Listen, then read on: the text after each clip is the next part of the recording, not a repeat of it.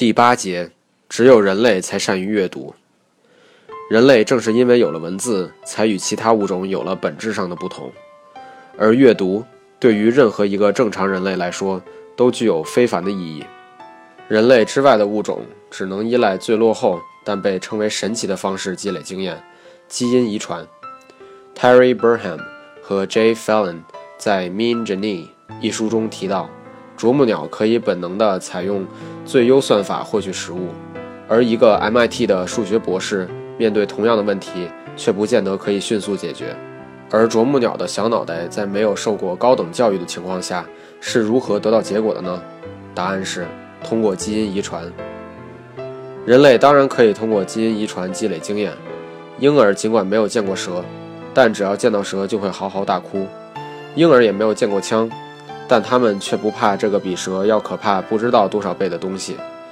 人类祖祖辈辈被蛇咬过不知道多少次，然而他们认识到枪的危险，至今只不过两百年不到，还没来得及形成可以通过基因遗传的天生的恐惧。文字的出现，使人类与其他动物区分开来。文字的出现，使得人类的经验积累不再仅仅依赖基因遗传，人类开始使用文字记录并积累信息。获得知识，传播经验，信息爆炸使得我们处于人类史上进步最为惊人的时代。日新月异这个词已经不够，用分心秒异都并不过分。人类终于有了文字之后，并没有马上因此获得应有的恩惠。知识的传播与积累并没有一下子变得太过容易。从结绳记事到刻石颂德，从罄竹载罪到观今议论。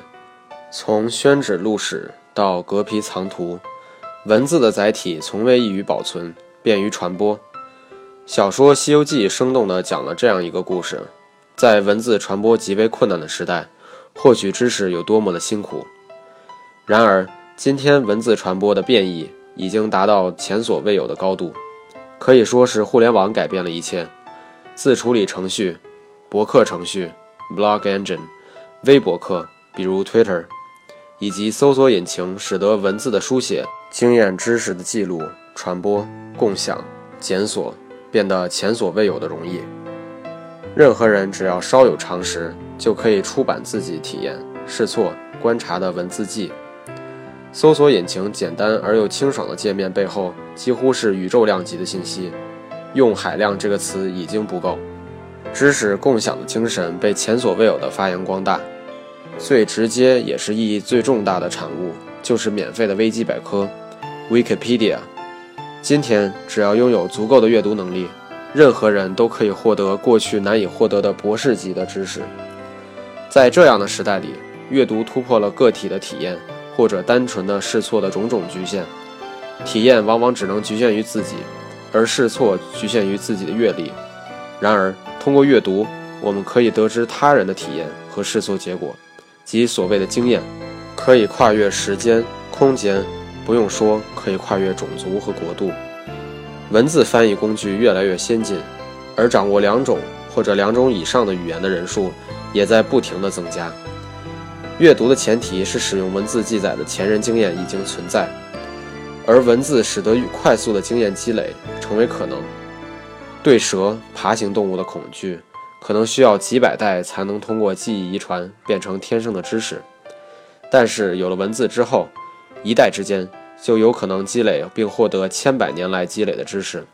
现代人只需要通过小学、中学、大学，总计差不多十五年左右的时间里，就有机会在学校里把哥白尼、伽利略、牛顿或者达尔文。门捷列夫甚至爱因斯坦等历史上的巨人们所拥有的全部知识囊括在自己的脑中。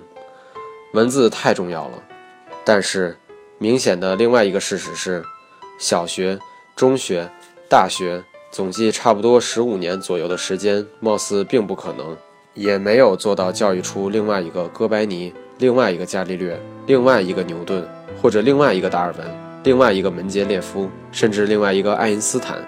显然，这应该有更重要的获取知识的方法，其使用以及传播的难度之高，甚至连世世代代的精英们前仆后继、呕心沥血、精心设计的正规教育体系，都往往以失败告终。